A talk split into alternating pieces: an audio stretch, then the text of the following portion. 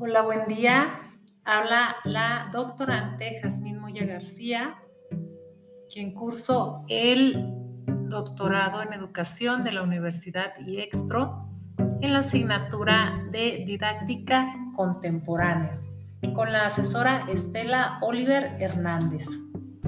Hoy voy a platicarles, según BIG 2005, cuáles son las características de los estudiantes según el enfoque de aprendizaje. Biggs consideraba dos tipos de enfoque, el superficial y el profundo. Así que un estudiante con aprendizaje superficial tendrá las siguientes características. Mantener una intención de cumplir los requisitos básicos de la tarea. Mantener una concepción acumulativa del aprendizaje.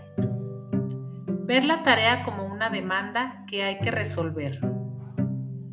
Centrarse en los aspectos concretos y literales más que en el significado.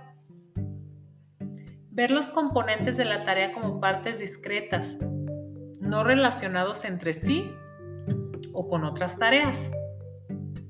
Centrarse en la memorización de la información con vista a los exámenes Evitar los significados personales que la tarea pueda tener. Preocuparse por el posible fracaso. Lamentarse por el tiempo que emplea en su trabajo.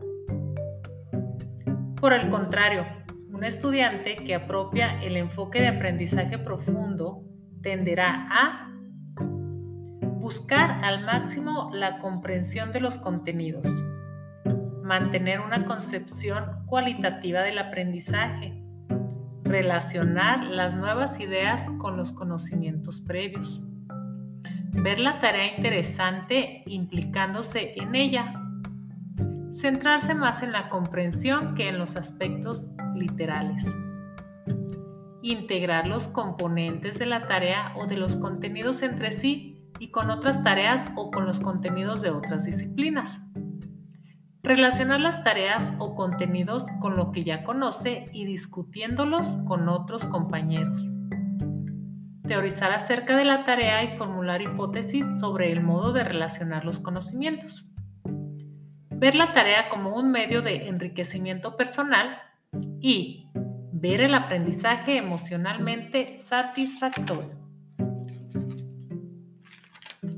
Muchas gracias por escuchar este audio.